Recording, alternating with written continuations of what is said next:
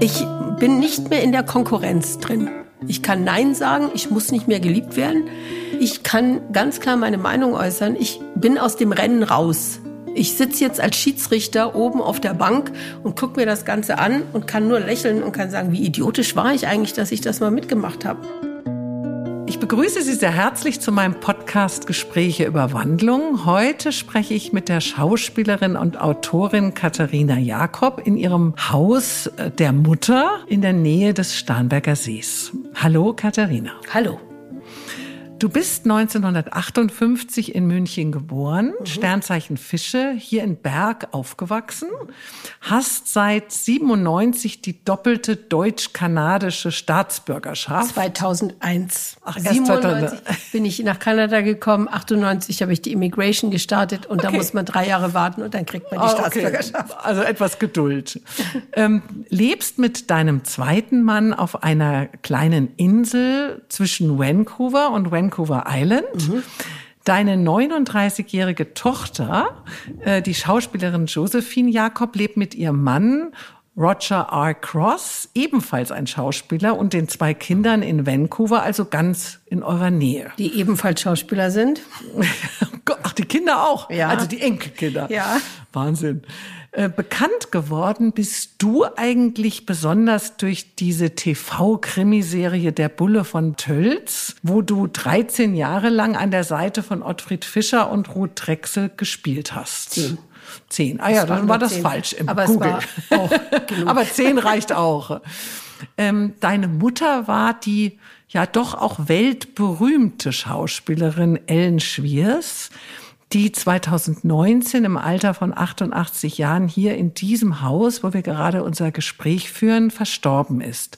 Auch dein Großvater Lutz Schwiers und dein Bruder Daniel Jakob waren Schauspieler. Und mein Onkel Holger Schwiers. Und meine Cousine Marte Schwiers. Oh je. Und dein Vater Peter Jakob, ein erfolgreicher Filmproduzent. Wie ist das eigentlich in so einer Familie aus der Filmbranche? Gibt es da als Kind, als Jugendliche überhaupt die Freiheit, ein ganz anderes Berufsfeld zu wählen? War die Schauspielerei immer schon dein großer Traum oder gab es da so einen subtilen Zwang? Nee, es gab gar keinen Zwang. Äh, ich wollte es auf jeden Fall nicht werden. Äh, weil ich sah diese entsetzliche Existenzängste, sowohl von meiner Mutter als auch von meinem Großvater, die waren alle immer nur existenzgeplagt. Weil irgendwann bleiben halt die Engagements aus, irgendwann kann man das nicht mehr. Ich habe gedacht, ich mache das auf keinen Fall. Also ich will das alles nicht. Und es waren ja auch viele Theater, also Filmschauspieler will ich gar nicht so sehr sagen, wir sind alles mehr Theater. Und meine Mutter hatte auch, irgendwann waren die Angebote einfach nicht mehr da. Und dann hat sie ihr eigenes Theaterunternehmen gegründet. Das hat sie eigentlich über diese magere Zeit gerettet. Nicht? Viele können das nicht. Und deswegen weiß ich, was jetzt viele Kollegen durchmachen, gerade im Moment. Mhm. Und ich wollte es nie werden. Ich wollte es absolut nie werden. Ich habe gesagt, das tue ich mir nicht an. Das ist ganz schrecklich. Und Was wolltest wusste, du denn werden? Ah, ich hätte irgendwas mit Tieren gemacht. Ich habe keine Ahnung. Wahrscheinlich hätte es bei meinen schulischen Leistungen nur zur Tierpflegerin gereicht. Aber äh, das hätte mir wahrscheinlich Spaß. Eigentlich wollte ich Biologie studieren. Da war aber so viel Mathematik und Chemie dabei. ganz schrecklich.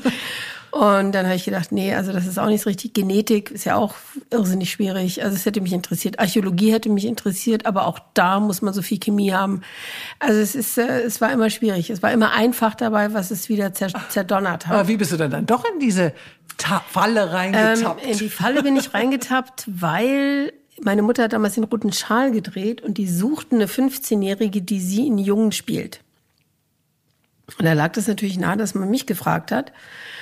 Und dann wurde ich da in dieses Kostüm ge geknallt und ich bekam es, werde ich nie vergessen, 600 Mark. Was ja viel war damals. Einen Drehtag habe ich gedacht, wie geil ist das denn?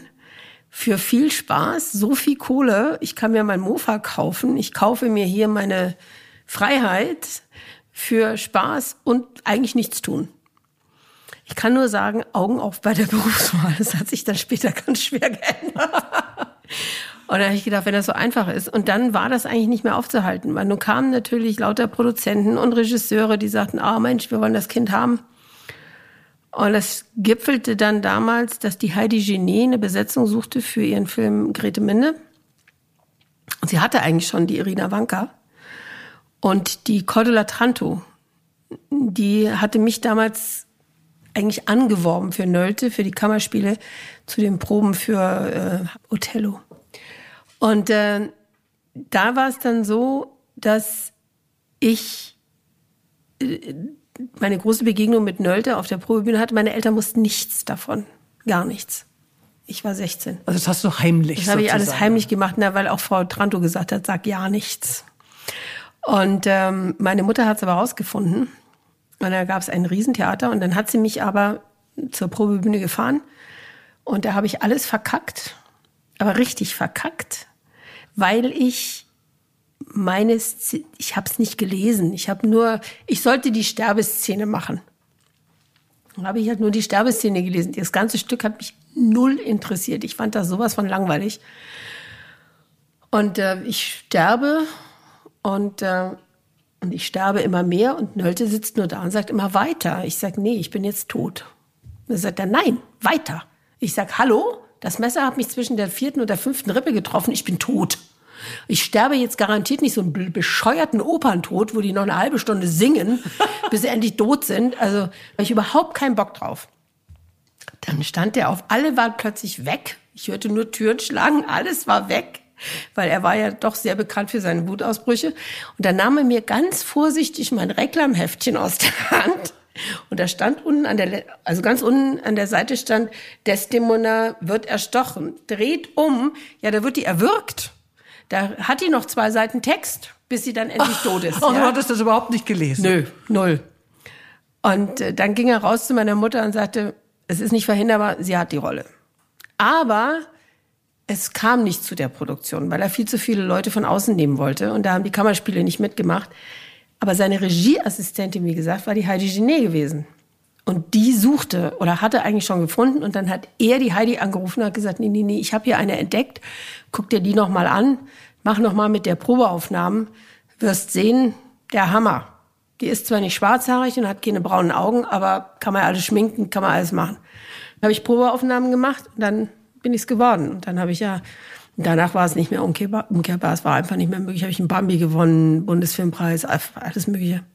Aber hast du selber auch gespürt, dass in dir dieses Talent einfach da ist? Oder hast du das nur aufgrund der Außenwirkung angenommen? Ich habe das nur aufgrund der Außenwirkung angenommen. Ich bin nach wie vor niemand, der für diesen Beruf wie andere brennt. Ja, ich sehe diesen Beruf an. Äh, er war mir immer viel zu einfach. Also ich bin eigentlich nie wirklich gefordert worden. Das war immer easy going. Es ist ein anstrengender Beruf. Er ist wahnsinnig anstrengend. Mhm. Man sollte keine Familie gründen. Das sollte man alles nicht machen. Ich habe alle Rollen rauf und runter gespielt äh, auf Tournee.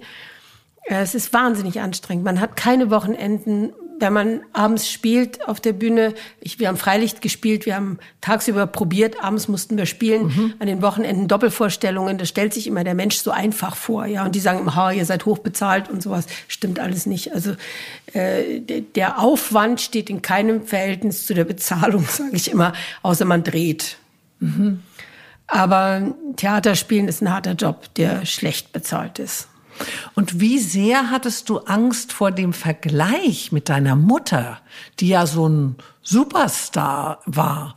Ähm, ich selbst habe mich eigentlich immer so ein bisschen gescheut, zum Beispiel sowas zu machen, was ich jetzt mache, also Podcast oder man hatte mir auch mal im Fernsehen eine Talkshow angeboten, weil ich immer Angst hatte mit meinem Vater, der eben das aktuelle Sportstudio moderierte, verglichen zu werden und dass man diese Erwartungen vielleicht dann nicht erfüllt. Ja, also, gut, aber wie ging's dir? Du bist Frau, dein Vater ist ein Mann. Also da wäre der Vergleich schon mal ganz anders ausgefallen. Ah, okay. Bei mir war es Frau, Frau.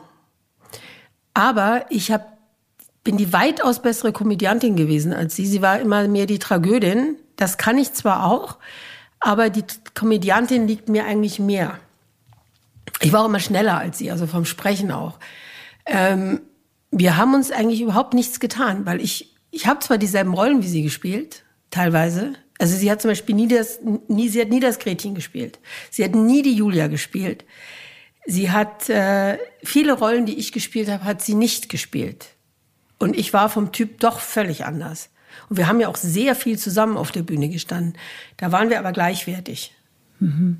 Da haben wir uns sehr, sehr gut verstanden eigentlich.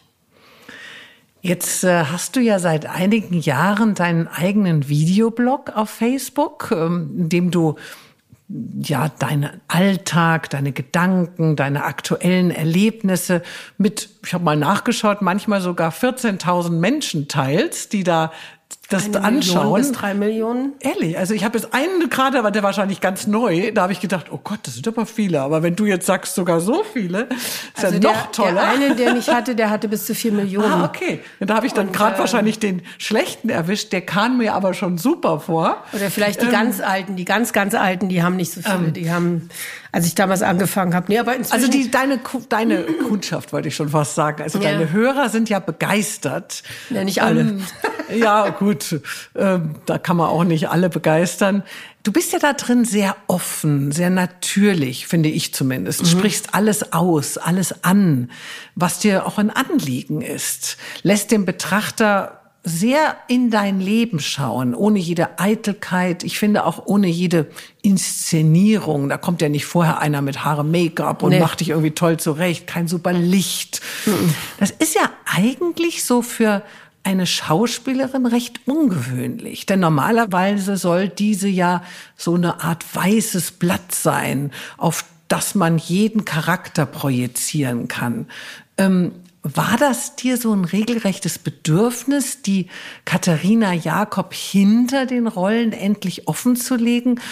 Äh, Fühltest du dich zuvor nicht richtig erkannt, gesehen, nicht wahrhaftig? Nee, gar nicht, sondern das entstand eigentlich aus einem, wie soll ich sagen, eine Freundin von mir hat eine, eine Agentur gegründet, äh, so, so eine Internetagentur, die Leute so nach vorne bringt und hat gesagt, ich brauche jemanden als Testimonial, wo ich zeigen kann, wie ich das pushen kann, dass du als erstes bei Google auftauchst, dass du als erstes da und, und wie du dich verkaufst. Ich brauche halt ein Testimonial, wo wir das ausprobieren.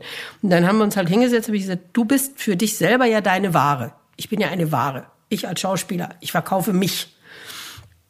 Dann hat die gesagt, das probieren wir jetzt einfach mal. Und dann haben wir das die Grandler-Oma genannt und so. Und dann habe ich halt einfach nur so angefangen, über meine Erlebnisse zu berichten oder was mich ärgert oder und plötzlich, sie ist dann ausgestiegen. sie ist ausgestiegen und ich konnte nicht mehr zurück. Da hatte ich plötzlich schon eine Fan Fanbase, die sagten, hey geil, Alte, mach mal schön weiter so, dass du bist super komisch. Und die wussten gar nicht, dass ich Schauspielerin bin. Die hatten keine Ahnung. Ich würde mal sagen, 60 Prozent von denen, die mich abonniert haben, das sind immerhin 144.000, also 140.000 Menschen haben mich abonniert. Ich würde mal sagen, 60 Prozent wissen nicht, wer ich bin. Ach, also eine ganz neue Fangemeinde. Ja, ja, völlig neue Fangemeinde, die haben keine Ahnung, dass ich Schauspielerin bin oder was ich vorher gemacht habe. Die wissen es einfach nicht. Und die sagen auch so, ich, also meine hauptsächliche Fangruppe ist zwischen 45 und 55. Und ganz viele junge, komischerweise, und ganz viele alte. Aber so die hauptsächliche ist so zwischen 40 und, und, und 60, würde ich sagen.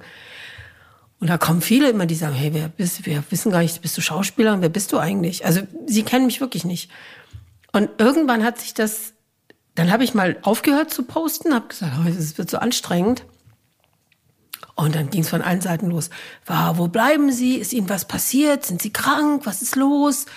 Und ich habe halt auch darauf geachtet, dass der Ton von Anfang an auf meiner Seite gestimmt hat. Ich sieze grundsätzlich. Ich duze meine Leute nicht. Ähm, ich werde sehr oft geduzt, aber dagegen habe ich dann nichts. Aber der Ton muss stimmen. Und ich merke immer, habe ich über 600 oder 800.000 Aufrufe, kommen die Trolle angekrochen und dann wird's übel. Ja, ich habe ein Schminkvideo gemacht, das habe ich jetzt wieder rausgenommen, weil jetzt Das habe ich angeschaut. Das fand ich eigentlich total nett. ja, nee, jetzt kamen die Leute an und dann irgendwann Du hast ja gesagt, ich so muss ich mich schminken für ein Ja. Casting. Ja, genau. Also nicht, äh, so gehe ich aus dem Haus zum Bäcker, sondern Ja, aber das geht schon los, dass die Leute das einfach, dass die Leute einfach nicht zuhören. Ja, die sagen, hey, muss man sich überhaupt schminken? Ich sage, man muss immer geschminkt sein, wenn man vor die Kamera geht. Das ist so. Auch wenn man ungeschminkt ausschaut, ist man geschminkt. Das ist eine hohe Kunst, ungeschminkt auszuschauen. Aber die Kamera, man muss geschminkt sein. Das ist so. Und äh, dann hören die Leute nicht zu und dann kommen so Leute, wo ich sagen muss, da habe ich dann auch keine Lust, mich ständig beschimpfen lassen zu müssen. Also du hast richtig, ah, für was? Entschuldigung, das habe ich nicht ganz verstanden. Ja, einfach so, ja. Also die sagen dann, warum, warum äh, auf dich unsere blöde, na, Katharina Jakob plötzlich mit Make-up? Das gefällt uns nicht. Ja, viele oder das hört eher bei der alten Kuh kann man eh nichts mehr verschönern und so. Also es geht dann auch richtig unter die Gürtellinie. Diese Leute blockiere ich dann sofort und äh, weil die haben auf meiner Seite nichts verloren und lösche die auch die Kommentare. Aber es bleibt ja irgendwann doch ein bisschen was hängen und deswegen lösche ich das dann. Dann lösche ich den gesamten Post und sage, nee, jetzt hat der Post so viele Leute erreicht, er war knapp fast über unter einer Million. Da habe ich keinen Bock mehr drauf. Weil jetzt kommen die Trolle, die anderen haben es ja gesehen. Jetzt kommen die Trolle, die nur verletzen wollen, die ihre eigene Unzufriedenheit, ihre eigene Unzulänglichkeit jetzt an uns auslassen wollen die vielleicht 39 Abonnenten haben, stocksauer sind, dass da so eine alte Kuh sitzt, die eben so 140.000 hat. Und das brauche ich dann nicht. Dann lösche ich lieber den ganzen Post und sage mache ich lieber neuen. Aber sowas passiert dir nur bei manchen Posts. Also das heißt, du kannst passiert ja nicht, nicht, jedes Mal deine Posts nein, löschen. Nein, passiert nicht bei allen. Ja, ja. Also das passiert nur bei manchen, wenn man sich halt exposed, ja, also wenn man sagt, okay, ich bin ja jetzt ungeschminkt, ich schmink mich jetzt kurz, nimm doch nicht die Pfoten in dein Gesicht und so, oder dann, die Haare sind unmöglich, du hast einen Schminkrand. Ich sag, na ja, das waren drei Minuten Editorial, oder hast du ja auch schon nötig jetzt dazu und so. Du verdienst ja so viel Kohle damit. Ich verdiene nicht eine müde Mark mit diesen Dingern, sondern ganz im Gegenteil. Ich versuche für andere Leute was zu tun, für den Tierschutz was zu tun dann wirst du angemacht, wenn du sagst, das ist ohne Tierversuche und vegan. Es ist so. Dann, das, da ist aber Palmöl drin. Also es ist ganz egal, wie man es auch Man kann es nicht recht man machen. Man kann es niemandem oder allen Leuten recht machen. Aber apropos Make-up, wie gehst du denn heute mit dem Druck, der immer noch auf den Schauspielerinnen lastet, äh, um? Gehst du da anders damit um, diesem Jugend, Schönheits, Schlankheitswahn? Wie oft hast du denn früher auch harte Diäten gemacht, um zu gefallen? Eigentlich gar nicht, sondern äh, ich habe einmal 16 Kilo abgenommen, weil meine Tante so viel abgenommen hatte. Äh, die hat eine Stoffwechselumstellung gemacht und das fand ich so toll. Da habe ich gesagt, wenn du das kannst, kann ich das auch. War eine Wette. Und dann habe ich 16 Kilo abgenommen, die hatte ich nach zwei Jahren alle wieder drauf doppelt. Ich mache nichts mehr. Ich bin so, wie ich bin. Ich bin, und ich sage das ganz klar, keine Frau und ich, das ist nichts gegen Iris Berben. Das ist ja auch egal, was man sagt, es ist nichts Iris Berben. Ich finde Iris Berben einfach begnadet und sie ist eine unserer letzten Diven, die wir überhaupt noch haben. Möchte mal jemanden sehen, der mit 70 so auf dem roten Teppich flanieren kann. Ich kann's nicht. Aber ich bin der Durchschnitt ich würde mal sagen, 80 Prozent der Frauen sehen so aus wie ich. Und 20 Prozent, wenn sie Glück haben, sehen so aus wie Iris. Aber ich bin der Durchschnitt. Also, wir sind zwar eine Traumwelt, aber es hat ja gezeigt, mit meinem Film, den ich gemacht habe, Anna und ihr Untermieter, dass die Leute das akzeptieren. Ich hatte die höchste Quote seit fünf Jahren äh, auf diesem Sendeplatz in der ARD. Das heißt, wir hatten 18,9, vor allem viele junge Leute erreicht dass das akzeptiert wird. Und dass die Leute sowas sehen wollen und sagen, ja, genau, so ist es. Also bist du auch nicht der Meinung, wie man ja öfter liest, man bekommt nur tolle Rollen, wenn man also gebotoxt und schön Ach, und schlank und wunder und jung und so ist. Ja. Also es gibt ja viele, die dann sagen, so jetzt werde ich abgestempelt, jetzt äh, jetzt kriege ich keine Rolle mehr. Das liegt ja dann anscheinend, wenn ich dich richtig verstanden habe, nicht an der an dem Aussehen? Nein. Also meine große Vorbilder sind Judy Dench und äh, Katie Bates. Und Katie Bates dreht im Moment rauf und runter. Sie ist in den großen Netflix-Serien drin. Sie ist großartig. Sie ist fast nie geschminkt. Sie ist dick oder dicker. Und äh, auch Judy Dench ist nicht gerade die dünnste. Ja, da ist noch Helen Mirren und sowas alles. Aber definitiv, die Leute sind vielleicht auch müde, immer nur etwas vorgesetzt zu bekommen, was sowieso nicht erreichbar ist. Ich meine, was war der große Erfolg von Alfred Fischer? Ja, oder Marianne Segebrecht. Ja. Das kommt einfach auf die Authentizität an, ein schweres Wort, ähm, wo ich denke, dass wenn die Leute merken, man ist einfach so und man ist total konform mit sich, dann akzeptieren die das auch. Mir nützt doch nichts, wenn mir ständig jemand vormacht, ich will nicht ausschauen. Ja klar, vielleicht würde ich gerne so ausschauen wollen wie Jane Fonda, da ist so viel Arbeit drin so viel Schmerz. Sie hat ja sogar in einem Interview, glaube ich, in der Welt gesagt, ähm, ich bin nicht stolz auf meine vielen Schönheitsoperationen, ja, aber ich habe sie halt gemacht. Ja, sie hat sie gemacht, aber ich meine, hallo, dann sehe ich die uralten Hände an, die kann man nun mal nicht operieren und dann schaue ich das Gesicht an und das Gesicht sieht jünger aus als ich, wo ich sage, wow, wow, wow, da ist eine Menge Geld reingeflossen doll gemacht, muss ich ganz ehrlich sagen. Aber wie viel Arbeit und wie viel Schmerz. Ich habe Spritzenphobie. Das kommt für mich sowieso nicht in Frage. Wo ich mir denke, muss man das wirklich? Ist, ist das wirklich das, was man muss? Mhm. Ich meine, da ist mir eine Katie Bates mit ihrer mit ihrem gelebten Gesicht oder auch eine Judy Dench echt lieber oder eine Maggie Smith oder so. Ja. ja, das sind tolle Frauen. Aber was würdest du dann heute den jungen Schauspielanwärterinnen mitgeben als Rat? Also, weil die kommen ja irgendwann auch alle mal an diesen Punkt, wo sie plötzlich, ich sag jetzt mal 45, äh, so in dem Alter rum sind und wo sie vielleicht denken, ach, ich krieg vielleicht doch eher die Rolle, wenn ich ein bisschen was machen lasse, wenn ich ein bisschen hier, wenn ich wirklich noch ein bisschen weniger esse oder so. Also, aber wir brauchen doch Gesichter im Fernsehen und keine Masken. Wir wollen doch Gesichter sehen. Ich will doch ein Gesicht sehen, was sich bewegen kann. Ich meine, wenn ich Nicole Kidman inzwischen anschaue, habe ich Angst, wenn die lacht, dass da irgendwas reißt. Äh, da, da habe ich, da, da schaue ich immer fasziniert zu und denke, oh Gott, bitte, lieber Gott, lass es nicht reißen, lass es nicht reißen.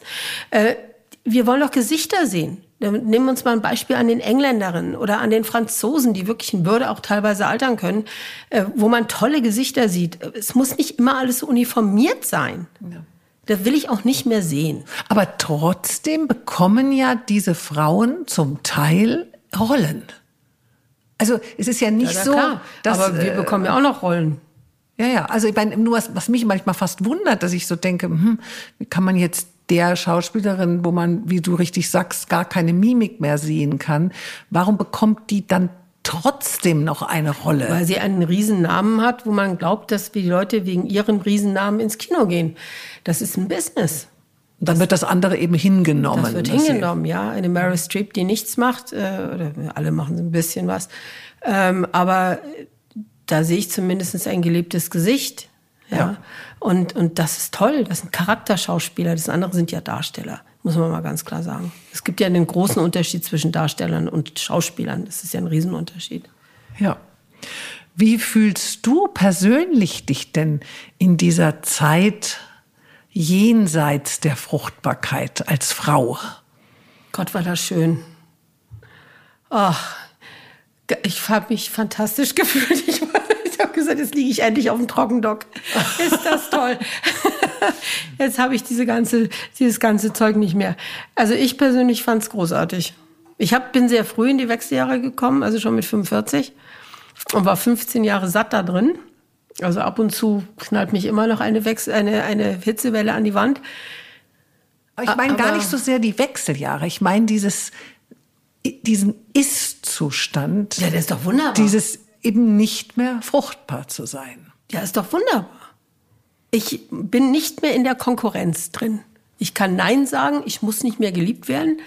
Äh, ich kann ganz klar meine Meinung äußern. Ich bin aus dem Rennen raus.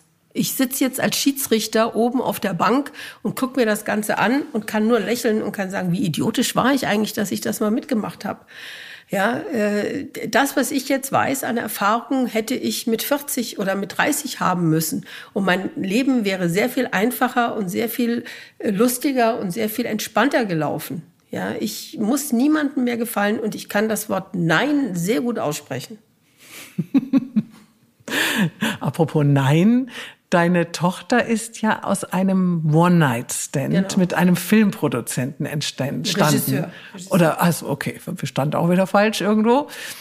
Als du 22 warst mhm. und er, glaube ich, irgendwie schon Ende 50. Mhm. Ähm, lange hast du das ja so ein bisschen so für dich behalten, ähnlich mhm. wie Iris Berben mit ihrem Sohn Oliver, so nicht zu sagen, wer eigentlich der Vater der Tochter oder des Sohnes ist. erst nach seinem Tod, ich glaube, er lebt nicht mehr, hast du ja dann in deinem Buch darüber geschrieben. Denn er war ja verheiratet ja. damals, hatte Kinder und du wolltest ihn anscheinend ja nicht in irgendeine schwierige Situation bringen. Ja. Wusste er denn überhaupt, dass er, er Vater es. ist? Ja, ja, er hat's gewusst. Und hat deine Tochter ihn je kennengelernt? Ein einziges Mal. Also er wusste es. Er hat ja auch teilweise bezahlt. Ähm, er, er wusste es, aber wir hatten eben den Deal, dass ich das nicht sage, weil seine Frau war depressiv und ein bisschen schwierig. Habe ich gesagt, okay, ich schütze das natürlich und ähm, also die Familie wusste es dann demnach auch nicht. Doch, die Tochter hat es irgendwann gewusst. Ähm, sein Sohn ist leider gestorben sehr früh an einem Autounfall, aber seine Tochter hat es dann später gewusst, also sehr viel früher. Das war auch leider Gottes nicht zu verleugnen, weil Leute haben teilweise meine Tochter angeschaut und haben gesagt, oh, wir wissen jetzt, wie der Vater ist. ähm, also er wusste es. Und, und sie haben sich ein einziges Mal getroffen, da war meine Tochter, glaube ich, fünf oder sechs, und da hat sie sich extra in ihr schönstes rosa, meine Tochter hat früher sehr gerne rosa getragen, äh, in ihr schönstes rosa Kleidchen geschmissen. Und er saß also da, er hat sich immer von ihr Onkel Oswald nennen lassen. Und dann kam sie zur Tür rein, sah ihn, drehte auf dem Absatz um und sagte, nee, den will ich nicht mal mehr, der ist mir zu alt. Und das war's. Aber er hat auch nicht das Bedürfnis also gehabt. Ich meine, es war in der Zeit natürlich auch noch ein bisschen anders. Aber ja, so dieses. Ähm kurz vor seinem Tod wollte er.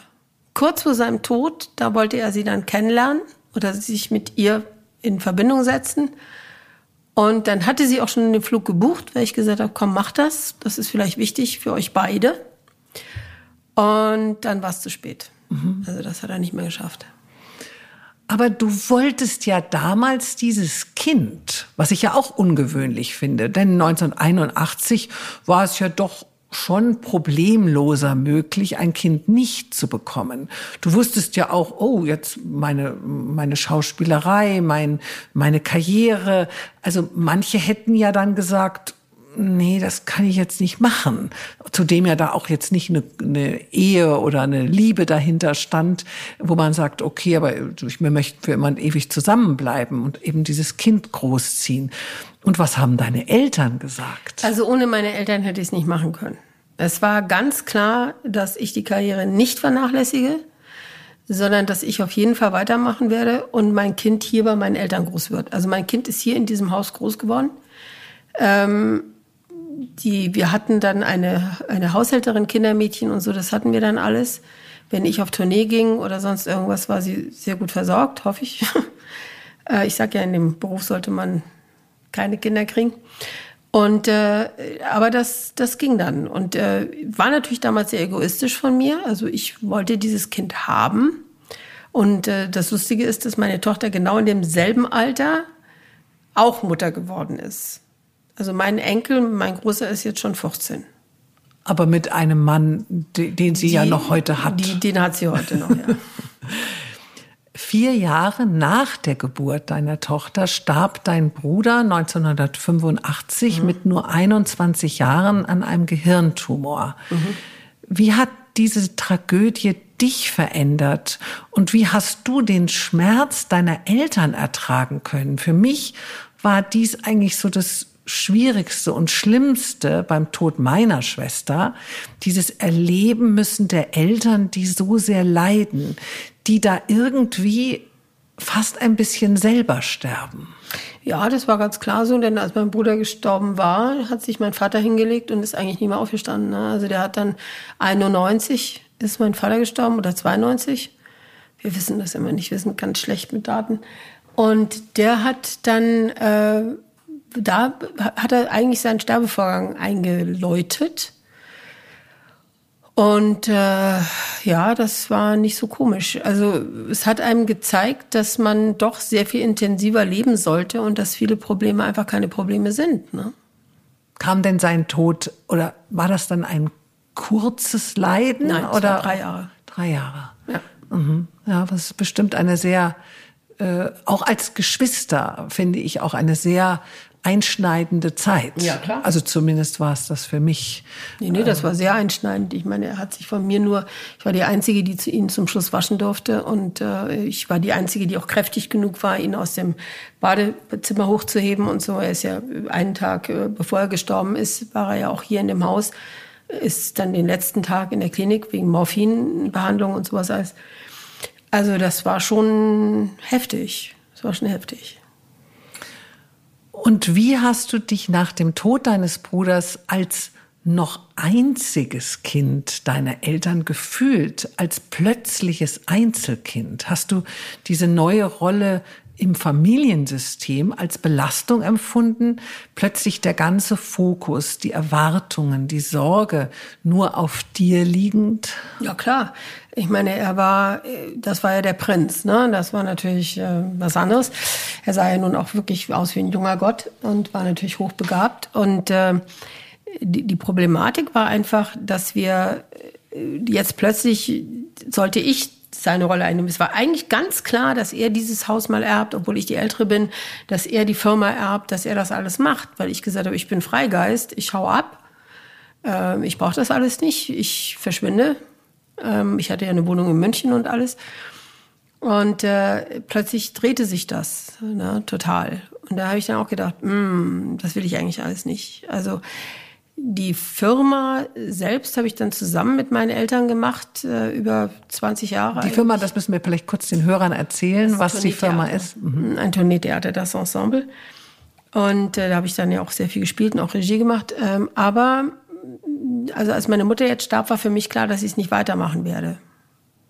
Also ich bringt auch nichts mehr in der heutigen Zeit. Geht nicht. Ähm, und jetzt lebe ich auch in Kanada. Also ich, das wäre albern gewesen. Du bist ja seit fünf Monaten hier mit deinem Mann in diesem Haus, deiner Mutter, um auch ihr Erbe zu verwalten.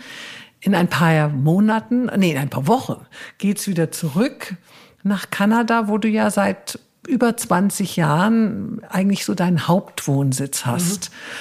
Warum dort und was hat Kanada, was du hier in Deutschland nicht gefunden hast? Die Sendezeit haben wir gar nicht.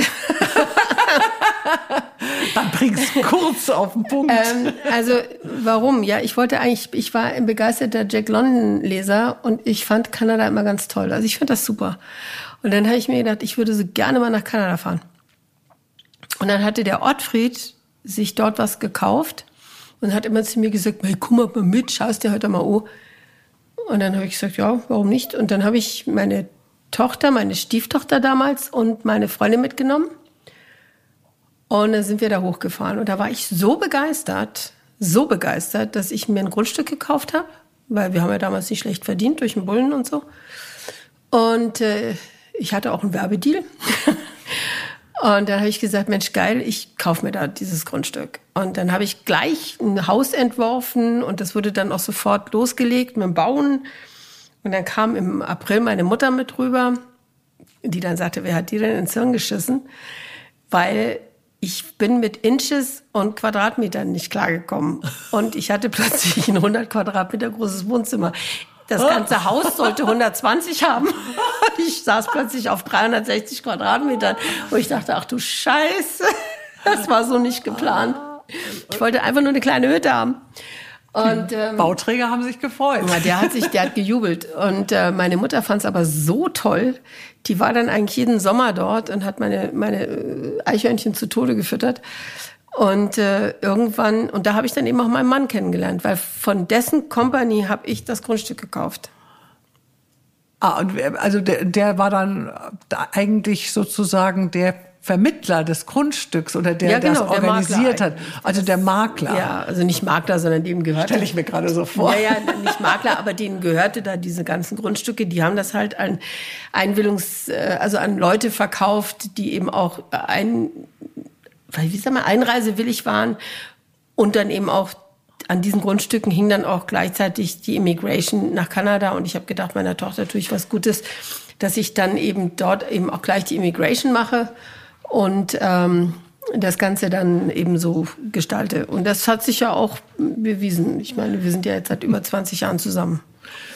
Vermisst du deine Heimat dennoch in manchen Momenten? Also, ich muss dazu sagen, Kanada ist mein Zuhause und das hier ist meine Heimat. Das muss man sehr differenzieren. Mhm. Äh, die Kanadier sind wahnsinnig höflich. Das zeigt sich jetzt auch in diesen Corona-Zeiten. Äh, Vancouver, also bei uns, wo wir sind, wir sind null angesteckt, weil man sich einfach an die Sachen hält, weil man das versteht, man begreift es, mhm. dass eine Maske schützt und dass man das trägt und dass man höflich ist und dass man vor allem den anderen schützt. Nicht nur sich selber, sondern vor allem den ja, anderen. Höflichkeit eben. Das ist eine Höflichkeit. Man drängelt nicht, man fährt einem nicht mit dem Wagen hinten in die Kniekehlen rein, wenn man einkaufen geht. Äh, es ist eine, man steht Ewigkeiten an, das ist man so gewöhnt. Äh, das ist anders, ja. Und äh, wir haben eine hohe äh, Population an Chinesen. Die tragen ja hauptsächlich Maske. Also Asiaten tragen ja auch außerhalb einer Pandemie Maske. Absolut. Ja, klar. Und deswegen ist das eben alles so, die Kanadier sind einfach anders. Dein Mann ist ja ebenfalls Deutsch-Kanadier. Mhm. Du hast ihn, wie schon erzählt, wo du ihn kennengelernt hast. Äh, habt ihr immer zusammen, wie ich jetzt gerade auch gehört habe, in Deutsch gesprochen? Oder ähm, habt ihr auch am Anfang euch, weil er ist ja, glaube ich, schon länger dort ja, drüben ist, gewesen. Er ist seit ewigen Zeiten da drüben. Aber, also was ist eure Sprache zusammen? Deutsch. Deutsch. Also wir reden alle Deutsch. Also auch meine Tochter redet, äh, wir reden Deutsch. Also die mit den Kindern rede ich Englisch. Leider.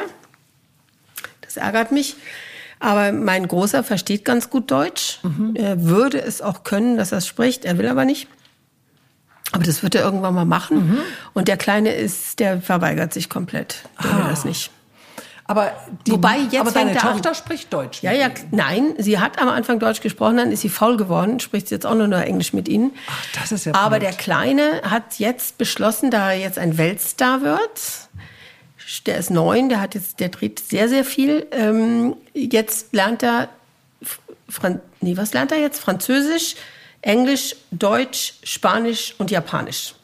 Oh Gott. Er will jetzt fünf Sprachen lernen. Na, dann, jetzt ist er schwer dabei. Dann ist das ja noch eine Chance, dass er sich mit, sich mit dir mal Deutsch unterhält.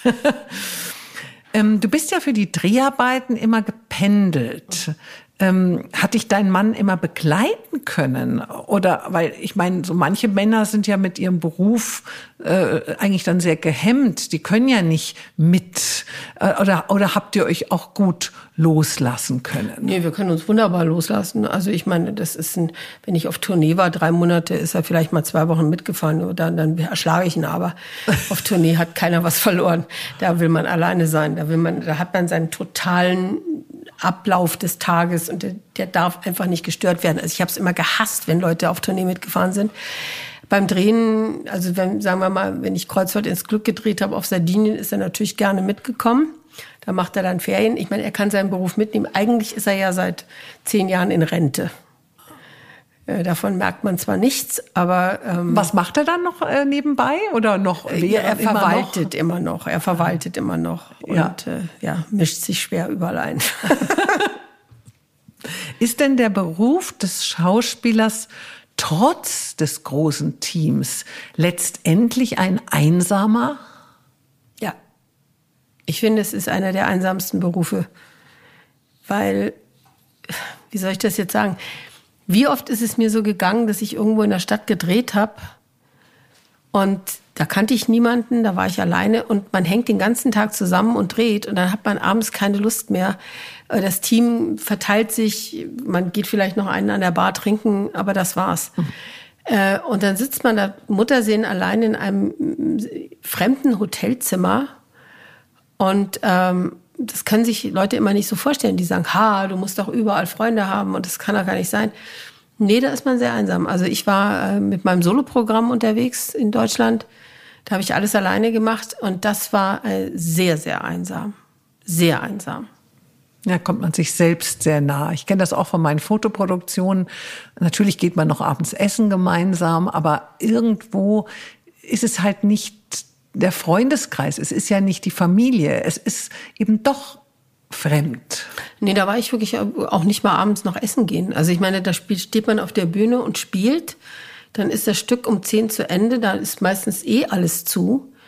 Äh, und dann sitzt man alleine im Hotelzimmer, weil die Theaterleute, also oder die Veranstalter, die gehen natürlich nach Hause mhm. und dann hockt man da, ja. Und man hockt morgens alleine beim Frühstück und man fährt alleine und so. Das ist sehr, sehr einsam.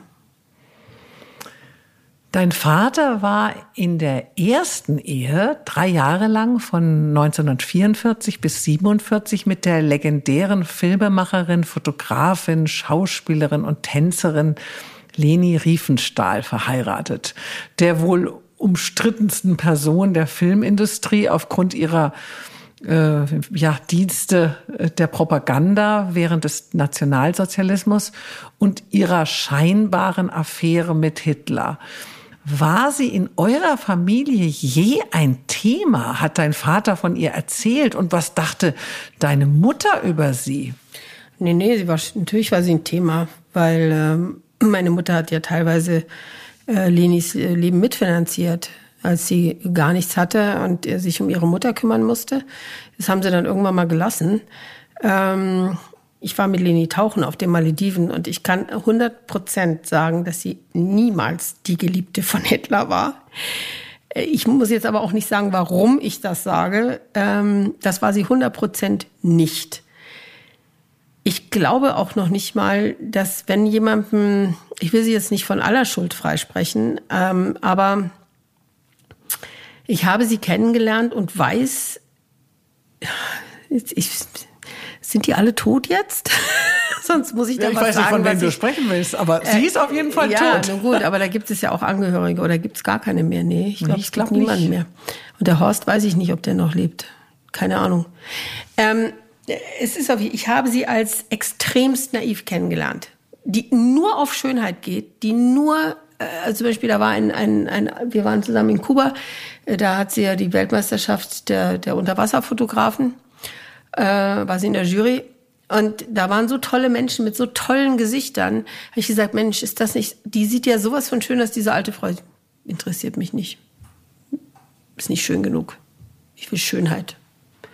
Ja, also äh, um nicht zu sagen wahnsinnig oberflächlich, aber ähm, sie war fantastisch von ihren Fotos her und von allem. Ähm, sie war auch sehr bestimmend, aber ich glaube nicht, dass sie mit jemandem wie Hitler auch nur ansatzweise irgendwas gehabt hätte. Ich glaube, der war ja einfach zu hässlich. Aber wie kam das jetzt, dass du sagst, du warst mit ihr in Kuba, du warst beim Tauchen? Also ich meine, 1947 äh, hat sich dein Vater scheiden lassen oder sie haben sich beide scheiden lassen. Ähm, dann denkt man ja, naja, wenn die nur drei Jahre verheiratet waren, dann scheint das ja nicht so harmonisch gewesen zu sein oder nicht so passend gewesen zu sein. Aber woher kam dann noch Außer dass sie natürlich hier auf der anderen Seite des Seeufers dann irgendwann lebte. Aber woher kam dann dieser intensive Kontakt? Ja, die waren schon noch äh, ziemlich lange in Kontakt. Ja, und äh, meine Mutter hat ja auch mal, es gab, gab auch mal einen Streit, wo sie sagt, jetzt äh, hängst du schon wieder darum. Sie ich, mich hat's interessiert, äh, vorher nicht, aber später irgendwann mal. Ich wollte sie einfach mal kennenlernen. Ich meine, Steven Spielberg hat sie verehrt. In Japan war sie ein Star. In Amerika wird sie verehrt. Äh, ich meine, das. Ja, Judy Forster hat ja, glaube ich, sogar die Filmrechte in ja, ihrem Leben. Ja, was sie, was sie wirklich gemacht hat, wenn man sich diese Filme anschaut, das war absolut legendär absolut legendär. Also ich meine, super. Der Olympiafilm ist fantastisch. Und da wollte ich einfach mehr erfahren. Äh, ich habe das Originalskript von dem Olympiafilm hier. Ich habe sogar ihren Ausweis und ihren Führerschein. ähm, wie hat sie reagiert, als du plötzlich auf sie zukamst? Ja, wir, wir kannten uns, äh, sie hat ja die Biografie, sie hat ja ihre Biografie geschrieben. Und dann hat sie meinen Vater dazu eingeladen und natürlich auch meine Mutter. Meine Mutter konnte nicht. Und mein Vater hat gesagt, da hat er mich mitgenommen. Und ähm, da kamen die natürlich alle auch seine ganzen alten Gefährten, er war ja Gebirgsjäger, äh, kamen die natürlich alle an und ähm, da waren schon harte Burschen, muss ich schon sagen. Und da lernte ich sie zum ersten Mal kennen. Mhm. Und dann ähm, kamen wir zurück, das werde ich nie vergessen, und meine Mutter stand vor dem Haus und hatte diese Biografie in der Hand und sagte zu meinem Vater, und wenn ich das vorher gelesen hätte, hätte ich dich nie geheiratet. und, sie, und Leni wusste, dass mein Vater keine Bücher liest. Und dann hat er noch gefragt, hast du über mich geschrieben? Nö, nur ganz wenig. Und wir kommen dort an und jeder, sind Sie, Herr Jakob, dürfen wir Ihnen die Hand geben? Habe ich gedacht, oha, das kann nicht sein, mit wenig geschrieben. Ja. Weil er hat sie beschissen, dass alles zu spät war.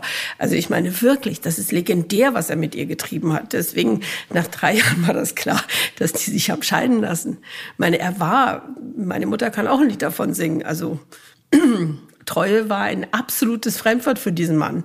Und äh, ja, aber deine Mami hat es ein bisschen länger mit ihm ausgehalten. Ja, aber auch äh, ja mit Höhen und Tiefen. Mit Höhen und Tiefen muss man mal sagen. Wurde denn so als Kind bei deinen Eltern auch viel so über Gefühle geredet? Nee, also mein Vater war ein sehr ruhiger, sehr wenn er wütend wurde, war es sehr gefährlich. Es hat sehr lange gedauert, bis er wütend wurde. Aber wenn, ich weiß noch, es hat einmal ein, ein Müllmann gewagt, mir an den Busen zu fassen. Da war ich 13. Und der hatte dann seinen Kopf fast in dem Häcksler drin hinten von dem, von dem Müllwagen. Also wenn er sauer wurde, wurde er extrem sauer. Und, ähm, Und deine Mutter? Meine Mutter war eigentlich ein, wie nennen wir das, ein Hotcracker. Also das war. Was ist das? Das kenne ich jetzt nicht. Hot Crackers sind die, die einfach jähzornig sind auch. Also ah. die sehr schnell sehr explodieren. Das werde ich nie vergessen. Ich meine, sie hat mal den Toaster runtergeschmissen. Der stand immer, blöde Stelle, auf der Heizung. Warum? Keine Ahnung. Da stand der Toaster. Und mein Bruder stand zufällig daneben, da drehte sich um und schmiert dem eine, dass es nur so rauscht und sagt, kannst du nicht aufpassen? Hat er gesagt, ich war's nicht. du hast ihn runtergeschmissen, aber du standst gerade da. Ja, also, ähm, also sehr impulsiv. Wahnsinnig impulsiv. Und äh, wenn sie von der Tournee zurückkam oder von einem Filmprojekt, war sie natürlich fertig und kaputt. Und dann, äh, ich weiß noch, als sie damals die Medea gespielt hat, äh, die hat sie sehr lange mit sich rumgeschleppt. Und mein, bis mein Vater mal irgendwann sagte, du jetzt nehme ich jetzt die Kinder und zieh aus, bis du dich wieder beruhigt hast, oder aber komm irgendwann mal wieder runter. Ja, sie war, es ist im Alter dann immer besser geworden, aber sie war schon sehr, boah, da, das war eine Explosion. Aber wollten deine Eltern auch wissen, wie ihr Kinder denkt, was ihr fühlt, wie es nee. euch geht? Äh, also ich sag mal, als du dich vielleicht das erste Mal verliebt hast oder deinen ersten Freund mhm. hattest, also ist man dann immer so zusammengesessen am Tisch und hat das alles besprochen und drüber geredet oder war jeder auch ein bisschen für sich? Nee, nee, wir waren schon ziemlich für uns. Ich meine, was heißt das? Meine Mutter war nie da. Ich hatte Kindermädchen. Mhm ja, wir sind mit von Kindermädchen groß geworden und mein Vater war da, äh, normal, weil der war ja dann in Pension, der hat dann nichts mehr gemacht. Aber normalerweise waren wir alle äh, definitiv von Kindermädchen sind wir großgezogen worden. Mein Vater war die große Institution, die hier saß. Der war der Fels in der Brandung. Der hat meiner Mutter den Rücken freigehalten. Aber meine Mutter, pff, das wurde ein bisschen besser, als mein Bruder geboren wurde. Aber ansonsten, ich sage ja, man soll in diesem Beruf keine Kinder haben. Das ist nicht gut. Dein Vater, der ja schon 1909 geboren wurde, mhm. starb 92 im Alter von 83 Jahren. Deine Mutter war 21 Jahre jünger, wenn ich das richtig mhm. gerechnet habe. Und somit erst 62, als sie Witwe wurde. Sie überlebte ihn ja um fast 27 Jahre. Durfte sie nach seinem Tod nochmal einer neuen Liebe begegnen? Äh, oder blieb sie dann all diese Jahre eigentlich alleine? Der Satz meiner Mutter, als mein Vater gestorben war, war ganz klar, so, ab jetzt kommt mir kein Kerl mehr ins Haus. Nie wieder. Ah. Das hat sie durchgezogen. Okay. Also sie war dann auch gar nicht irgendwie äh, sehnsüchtig, Nein. sondern sie hat es auch ein, fast ein bisschen genossen, ja. ohne den Mann im Haus zu sein. Deine Mutter ist ja dann leider letztes Jahr verstorben mhm. und hatte in den letzten Wochen ihres Lebens selbst entschieden, nichts mehr zu essen, nichts mehr zu trinken und damit diesem elenden Sterben, diesem Warten auf den Tod nicht mehr, das nicht mehr so lange ertragen zu müssen. Hm, die Schmerzen hatten sie zermürbt und ihr auch ein bisschen den Lebenswillen genommen oder sehr den Lebenswillen genommen. Sie beschloss dann mit diesem Sterbefasten anzufangen und setzte damit ihrem Leben schon auch selbstbestimmt ein Ende, starb dann friedlich in ihrem Bett. Zuvor hatte sie aber mal in einem Interview für die AZ gesagt, sie ziehe begleitende Sterbehilfe in Betracht, aber leider würde ihre Tochter dies vollkommen ablehnen. Das stimmt nicht. Was störte dich denn an der Form der Erlösung, wenn man so eine Spritze bekommt oder Gar in der nichts. Schweiz ist es ja selbstverständlich. Ich habe sie angeboten. Ich habe zu ihr gesagt, ich fahre mit ihr nach Holland, ich fahre mit ihr in die Schweiz. Gar kein Thema. Wollte sie nicht. Was sie wollte, ist, dass ich ihr ein Kissen aufs Gesicht drücke. Das ist Mord. Ja, wenn sie einen Selbstmord machen möchte, gerne. Aber ich werde bestimmt keinen Mord, auch egal wie, in Betracht ziehen, äh, vor allem nicht an meiner eigenen Mutter, wo ich sage, wenn sie, ich hätte ihr das Zeug hingestellt neben's Bett und hätte gesagt, trink es. Wollte sie nicht. Sie wollte es nicht wissen. Also sie ist wirklich mit diesem Wunsch an dich herangekommen, Ja, dass ich sie sie erlöse. doch erlöse, dass du sie Aber sie sollst. möchte es nicht wissen. Ich sage, hä? Ja, ich soll ihr irgendwie Gift geben, dass sie es aber gar nicht weiß. Ja, und da habe ich gesagt, nee, das ist zu einfach. Das mache ich nicht. Da kommt eine ganz klare Weigerung. Ich fahre gerne mit ihr nach Holland, ich fahre gerne mit ihr in die Schweiz, ich werde sie begleiten bis zum Schluss, aber das mache ich nicht. Das ist ja auch eine Überforderung. Ja, natürlich. Ich sage, ich stelle dir das gerne hin. Ich besorge dir das Zeug, das kriege ich irgendwo her. Ich stelle dir das gerne hin. Trinken musst du selber. Das, das kann ich erwarten. Und das wollte sie nicht. Da war sie dann zu feige dafür.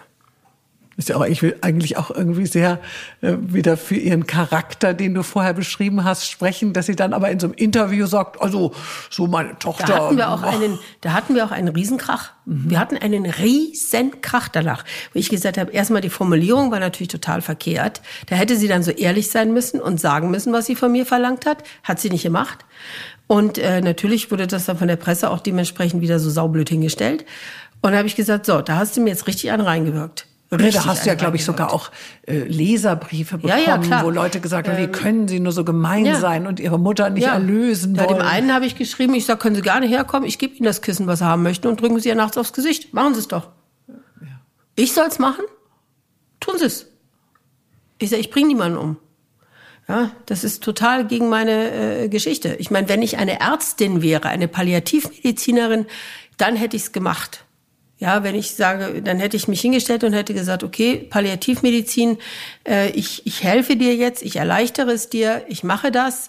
Ähm, aber dann hätte sie das ja auch nicht gewollt. Sie wollte es ja nicht wissen. Ja, dafür war sie einfach zu feige.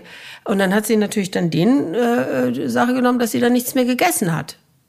Das dann da, da, sie wollte den Zeitpunkt ihres Todes nicht selbst bestimmen. Ist ja auch grausig. Ja, wenn ich jetzt hingehe und sage, übermorgen habe ich meinen Termin und da werde ich zu Tode gespritzt, äh, das muss man echt, da muss man, das muss man können. Das muss man wirklich können. Das ist, da ist ein ganz, ganz großer Mut äh, äh, muss da sein oder eine ganz, ganz große Verzweiflung. Und so verzweifelt war sie offensichtlich noch nicht. Und sie ist ja dann gegangen, als du genau an dem Tag ja nicht da warst, Genau, ja. sondern du warst ja im Krankenhaus. Äh, Und ähm, ja, also sie hat sich dann äh, einen Moment gesucht, äh, wo sie alleine war. Sie hat sich, ja, sie war nicht alleine. Also ihr Bruder war bei ihr, meine Tochter war da, die hatten wir einfliegen lassen. Äh, es waren sehr viele äh, um sie rum und äh, nur ich nicht. Ich war im Krankenhaus. Und äh, als sie dann erfahren hat, dass die OP gut verlaufen ist, äh, da ist sie dann gestorben. Da konnte sie loslassen. Da konnte sie dann loslassen. Ähm, war, war für mich natürlich dann auch blöd, äh, aber ähm, ja, war halt so. Ja. Du bist ja auch eine sehr leidenschaftliche Tierschützerin, hast selbst mehrere Hunde hier und in Kanada, engagierst dich bei vielen Tierschutzvereinen. Welche kannst du denn ganz besonders empfehlen? Wo wird denn das Geld des Spenders wirklich sinnvoll genutzt? Also ich persönlich finde die Tiertafeln ganz toll, die es überall in den Städten gibt, wo sowohl Mensch als auch Tier geholfen wird. Also die, die stellen Futter zur Verfügung, zum Beispiel Rentner, die sich das nicht leisten können, Futter zu kaufen für die Hunde. Da werden die Hunde auch medizinisch versorgt. Teilweise, äh, dann gibt es ja auch diese Klinik, zum Beispiel diese fahrende Klinik von in Düsseldorf zum Beispiel, wo die ganzen Hunde von Obdachlosen hingebracht werden können. Das finde ich auch ein super tolles Projekt. Da kriegen sie auch Futter und sowas alles. Ähm, ich finde äh, Obdachlose, ich finde es nach wie vor eine Frechheit, dass Obdachlose ihre Hunde nicht mit in die Heime nehmen dürfen, jetzt im Winter. Ja, Ach, ist das Hunde so? Das wusste ich sind. gar nicht. Es gibt nur ganz wenige Stellen, da können dann die Obdachlosen ihre Hunde abgeben für die Nacht und kriegen sie am nächsten Tag wieder. Diese Hunde sind extrem wichtig für diese Menschen extrem wichtig. Äh, und äh, deswegen finde ich, muss man diesen Hunden auch zugutehalten, dass sie eben auch eine medizinische Versorgung bekommen und eben auch Futter bekommen, was sich eben diese Obdachlosen sehr oft nicht leisten können. Deswegen immer, wenn ich Obdachlose sehe, die Hunde dabei haben, gebe ich denen besonders was. Sag hier, die Hälfte ist für deinen Hund fürs Hundefutter oder kaufe Hundefutter und stell's dem hin. Ne? Trockenfutter ist natürlich einfacher zu transportieren als Dosen oder mal so Kaustängelchen oder so. Aber ähm, das finde ich zum Beispiel ganz toll. Und da gibt es noch ein paar Vereine. Ähm, gibt so viele Vereine aber ein paar machen wirklich eine tolle Arbeit, die Yorkshire Hilfe oder Acker Fabiana. Die weiß ich, weil sie auch dort, wo sie herkommen, also Acker Fabiana arbeitet zum Beispiel in Portugal, da machen die Riesenkastrationsprojekte. Das, da muss man einfach das Übel bei der Wurzel packen. Ja, man muss dort die Hunde kastrieren. Das geht nicht anders. Du schreibst ja gerade an deinem dritten Buch, glaube ja. ich. Diesmal geht es um das Reisen, was ja gerade wegen Corona ein bisschen limitiert ist. Wie siehst du die Zukunft und wie gehst du mit dieser Krise um? Naja, für mich persönlich hat sich jetzt so viel nicht geändert. Ähm, ich ich weiß jetzt nicht, wie ich das so umfassen soll. Also wir leben sowieso immer in so einer Art Bubble. Und ähm, gut, dass ich jetzt hier geblieben bin aufgrund von Corona, eben nicht so viel gereist bin, ist klar, wollte ich sowieso minimieren. Also ich bin auch werde jetzt allmählich auch zu alt, immer hin und her zu springen. Das fängt an, mich zu nerven. Und ähm, es ist auch umwelttechnisch blöd. Und äh, aber einmal im Jahr, finde ich, kann ich mir das dann doch leisten. Und äh, dass man Freunde trifft, äh, wir konnten ja Freunde treffen. Es hat uns ja bei weitem nicht so getroffen wie die Italiener, wie die Franzosen und wie die, vor allem wie die Spanier. Freunde von mir waren drei Monate komplett weggesperrt. Australien hat 110 Tage den, den starken Lockdown gemacht. Hier konnte man doch alles machen. Wie siehst du das denn dann, dass die Menschen zum Teil dann doch auch auf die Straße gehen und sagen, sie also werden sie ihrer Freiheit äh, Straße, beraubt? Sie demonstrieren weil sie ihrer Freiheit beraubt werden.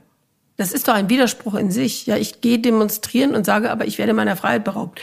Hallo, wegen der Maske tragen. Und das blödeste Argument ist, ich atme meinen eigenen Sauerstoff ein. Da sage ich, dann wäre jeder Arzt schon längst tot. Die haben, die, meine Tante ist Neurologin, die trägt, wenn sie operiert, acht Stunden teilweise diese Maske. Acht Stunden am Tag. Was macht denn dann Pflegepersonal, die den ganzen Tag die Masken tragen? Sie sind alle tot weil sie ihren eigenen Sauerstoff einatmen. Das habe ich dann der Frau auch gesagt. Dann sagte sie, auch darüber hat sie noch nie nachgedacht. Toll, vielleicht mal ein bisschen ein, ja, aber das ist das, der Deutsche muss ich ganz ehrlich sagen. Diese Demos, die dann ähm, gemacht werden und, und gut, die Schauspieler haben auch demonstriert, hat dann jeder gesagt, Hallo, wieso habt ihr demonstriert? Das hat man gar nicht mitgekriegt. Nee, weil das gesittet zuging, mit Abstand zuging und mit Masken zuging. Wir plärren halt nicht so, ja. Wir haben Alarmstufe Rot im Moment, weil unser, wir sind als nicht systemrelevant eingestuft. Ich kann mich so darüber aufregen.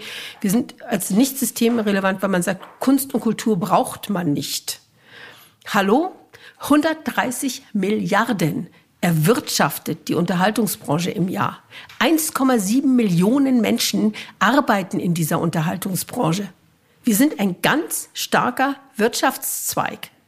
Und wir werden als nicht systemrelevant hingestellt? Ja, ein Vergnügen. Also, äh, wie hatte das letztens die Politik gesagt? Äh, also alles, was jetzt mit Vergnügen zu tun hat, da, also da geht's auch gar nicht. Eigentlich ist Kultur ja auch Bildung. Ja, natürlich, Kultur ist Bildung. Und dann kommen natürlich Leute, die sagen, wieso, wir gehen nicht ins Theater, wir gehen auch nicht in die Oper, wir haben abends unseren Fernseher. Hallo? Wir, die wir Kulturschaffende sind, dann habe ich gesagt, okay, dann schmeißt euren Fernseher aus dem Fenster, Weil wir sind die Kulturschaffenden. Schmeißt euren Fernseher, verbrennt eure Bücher, hängt eure Bilder von der Wand äh, und schmeißt das Radio weg. Und dann schaut mal, wie ihr klarkommt. Würde ich gerne wissen. Ja. Denn das ist alles Kultur. Alles. Jedes Bild, was ihr dort hängen habt, schmeißt es weg. Das hat ein Fotograf gemacht. Das ist ein Kulturschaffender. Kein, lest keine Bücher mehr. Das gehört zur Kultur. Schmeißt eure Fernseher weg, denn wir sind die Idioten.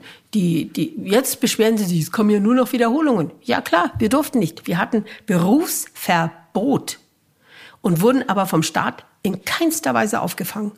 Und das sind ja nicht nur wir. Wenn ich dann höre, wieso ihr lebt in großen Villen, ihr habt so viel Kohle verdient, habt ihr euch nichts zurückgelegt. Ich rede hier gar nicht für mich. Mir geht's gut. Äh, ich rede aus Solidarität für all die, denen es im Moment ganz, ganz, ganz dreckig geht. Da ist eine Garderobiere, da ist ein Kartenabreißer, da ist äh, äh, die Leute, die hinter der Bühne stehen, die Leute, die im Film arbeiten. Das sind 40 Leute, die da im Hintergrund wursteln. Die sind alle arbeitslos. Und die kriegen nicht 75 Prozent äh, ihres Gehalts. Denen wird gesagt, geht doch auf Hartz IV. Wenn arbeitslos können sie meistens sich nicht melden, weil sie ihre Zeiten nicht zusammenkriegen. Wie hättest du es dann, wenn du jetzt in der Stelle des Politikers Ich hätte es so wärst? getan, wie es, in der, wie es in Kanada gemacht wurde. Jeder, der arbeitslos wurde, hat 2000 Dollar im Monat bekommen. Egal wer es war. Die Schauspieler haben es bekommen, jeder hat es bekommen. 2000 Dollar im Monat. Aber nicht einmalig, sondern Nein, solange das halt Monat, geht. Solange das geht. Ja, das ist eine sehr, sehr vernünftige. Das war eine Grundsicherung und die wurde gezahlt. Und dann ist, sind ganz rührende Sachen passiert. Die Regierung hat dann, äh, weil das machen sie alle fünf Jahre mal, oder irgendwie sowas, dann haben die Rentner alle 300 Dollar extra bekommen. Und 80 Prozent der Rentner haben diese 300 Dollar dem Staat zurückgegeben für Bedürftige. Und, und ganz viele haben gesagt, wir, wir kaufen jetzt äh, Nahrungsmittel, um die zu verteilen. Äh, also man kann sowas machen. Mhm. Es geht offensichtlich bei anderen. Welches sind denn noch so deine Träume, die du dir unbedingt in diesem Leben noch erfüllen Dass möchtest? Das dritte Buch endlich fertig wird. Weil es liegen ja vielleicht noch Jahrzehnte vor dir, die du lebst. Oh Gott, nein, ich will, dass endlich dieses dritte Buch fertig wird. Äh, Woran scheitert's denn? An mir. Ich, ich krieg die Kurve nicht. Ich habe schon 60 Seiten, aber ich krieg die Kurve nicht. Ich, jedes Mal, wenn ich mich hinsetze und sage, so, jetzt schreibe ich, zack, bumm, und dann klappt's wieder nicht. Und dann habe ich ein Pitching geschrieben, äh, also eine Idee für eine Serie für mich. Ähm, das wäre sehr schön, wenn das irgendwie verwirklicht werden könnte, sollte weil ich finde, dass, äh, ja, dass wir das noch rocken können, das Ding. Aber ansonsten wünsche ich mir eigentlich hauptsächlich Gesundheit. Das Wichtigste. Ja. Ja, liebe Katharina, dann danke ich dir sehr für dieses wunderschöne, inspirierende Gespräch und wünsche dir eine gute Rückkehr in dein Zuhause nach Kanada. Danke vielmals.